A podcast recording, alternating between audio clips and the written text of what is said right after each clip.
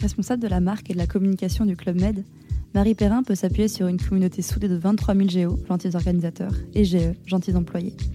Dans cette capsule, elle nous explique pourquoi il est important de miser sur la com interne pour réussir sa com externe. Au passage, on vous conseille d'écouter sa deuxième capsule, dans laquelle elle partage ses recettes pour continuer à bien communiquer en temps de crise. Bonjour, je suis Marie Perrin, responsable de la marque et des réseaux sociaux au Club Med depuis euh, bientôt trois ans. Aujourd'hui, dans cette capsule, j'ai envie de partager avec vous euh, une réflexion qui est un peu en, construction euh, de mon côté, qui je pense a déjà fait son chemin chez pas mal, chez mal d'annonceurs. Mais voilà, j'aimerais dans cette capsule vous partager une réflexion autour de finalement est-ce que communication interne, communication externe, va-t-on vers la fin des frontières? Euh, cette idée, elle m'est venue euh, en lisant une, une tribune de Jean-Michel Huat de l'agence 181 degrés. Et dans cette tribune, euh, Jean-Michel s'interroge sur justement est-ce que la communication interne est devenue un levier efficace de communication externe? Pour moi, ça fait aucun doute. les frontières, elles se sont estompées, elles, elles ont plus vraiment de, sens. Finalement, communication interne, marque employeur, c'est des sujets qui, in fine, peuvent être des prises de parole euh, externes. Donc pourquoi, euh, en fait, pourquoi on, observe un peu ce, mouvement de fin des frontières entre l'interne et l'externe? Euh, Je pense qu'il y, a un peu deux, raisons principales. La première, c'est qu'en fait, depuis toujours, on le sait, les employés sont, sont des, des ambassadeurs. Donc ça, c'était un peu la formule à l'ancienne. Aujourd'hui, on parle un peu d'employé advocacy, d'influence des employés, mais finalement, c'est cette idée que l'employé va incarner euh, des valeurs, une culture d'entreprise et que finalement, c'est euh, un ambassadeur vers l'externe euh, de, de ce que représente la marque. Ce qui a changé, c'est que quand même depuis une dizaine d'années et encore plus, je dirais, depuis un an ou deux avec l'explosion de LinkedIn, c'est le rôle des réseaux sociaux dans cette, dans cette idée que l'employé va être un ambassadeur, puisque du coup, les réseaux sociaux euh, sont une caisse de résonance pour l'employé qui va potentiellement pouvoir relayer des informations internes via ses réseaux sociaux personnels qui du coup, euh, à l'arrivée, on est sur une communication tournée euh, vers l'externe.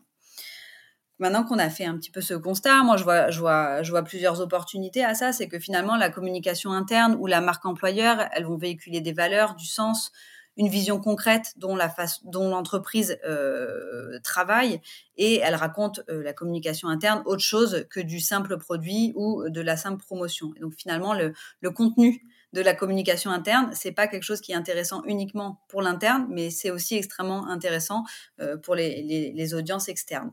Euh, on peut parler de coulisses, on peut parler euh, de, parcours, de, carrière, de profil atypique. Et finalement, ces messages-là, ils sont pas juste là pour motiver l'interne et dire, bah voilà, regardez vos collègues, mais finalement, c'est aussi extrêmement intéressant euh, pour, des audiences, pour des audiences externes.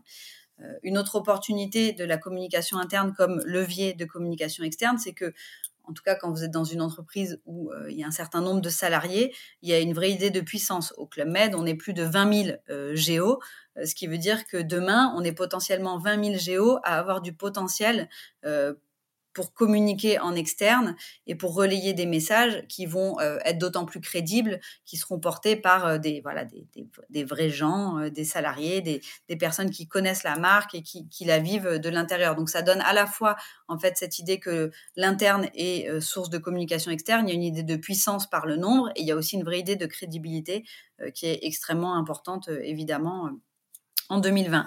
Les challenges que ça pose, cette fin des frontières entre interne et externe, c'est évidemment euh, le, premier challenge, c'est qu'aujourd'hui on est quand même toujours dans des organisations qui sont beaucoup trop séparées. Donc d'un côté on a euh, la communication interne qui souvent relève des RH et la communication externe qui relève du marketing et de la marque. Que évidemment il faut créer plus de synergie, plus de réflexes et intégrer l'interne dans, euh, dans les plans de communication annuels externes parce qu'en fait, sinon, c'est beaucoup trop cloisonné et on voit bien qu'il n'y a pas d'effet d'effet boule de neige. Il faut donner plus de moyens à la communication interne puisque malheureusement, la communication interne, c'est en tout cas toujours un petit peu à la marge ou en tout cas, on n'est pas du tout dans les mêmes moyens et sans viser les mêmes moyens, mais quand même donner plus, plus de moyens à la communication interne pour adresser les bons messages.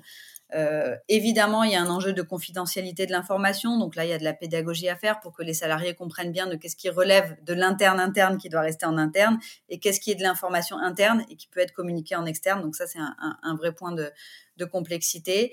Et il y a l'enjeu, je pense, sans vouloir faire de tout l'interne des ambassadeurs, il y a l'enjeu d'identifier des profils un petit peu moteurs euh, et qui vont vraiment être, euh, leaders dans, cette communication de l'interne vers l'externe.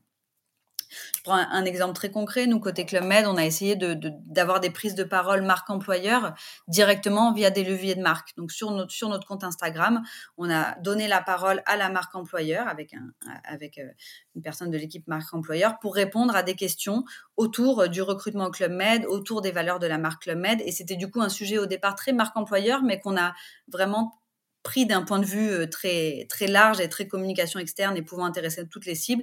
Et finalement, on se rend compte que, que ça intéresse les audiences. On a un reach bien plus élevé que la moyenne sur ce type euh, de contenu par rapport à des contenus produits sur le même, sur le même mois. Donc finalement, il faut aussi ne pas hésiter à, à ouvrir ces portes-là parce qu'on n'est pas du tout sur des contenus qui vont être moins performants et au contraire. Euh, et on le voit, il y a des marques qui sont, qui sont, très, euh, qui sont très bonnes pour raconter leurs coulisses, donner la parole à l'interne. Je pense à la marque Et moi et moi qui met en avant les talents de son équipe. Mode Trotteur aussi qui sur les réseaux sociaux donne beaucoup la parole à l'équipe d'une façon un peu décalée. Adidas qui fait très bien ça, qui fait qui fait ça très bien sur LinkedIn. du coup, voilà, je pense qu'il y a, un, vrai, il y a vrai, un vrai terrain de jeu à explorer parce que finalement, c'est l'idée que euh, en tout cas la réflexion que moi je me pose, c'est qu'une bonne communication interne va automatiquement euh, générer de la communication externe et la communication interne devient du coup un, nouveau moyen de faire du on média euh, assez, assez facilement et de façon hyper authentique. Audio Day.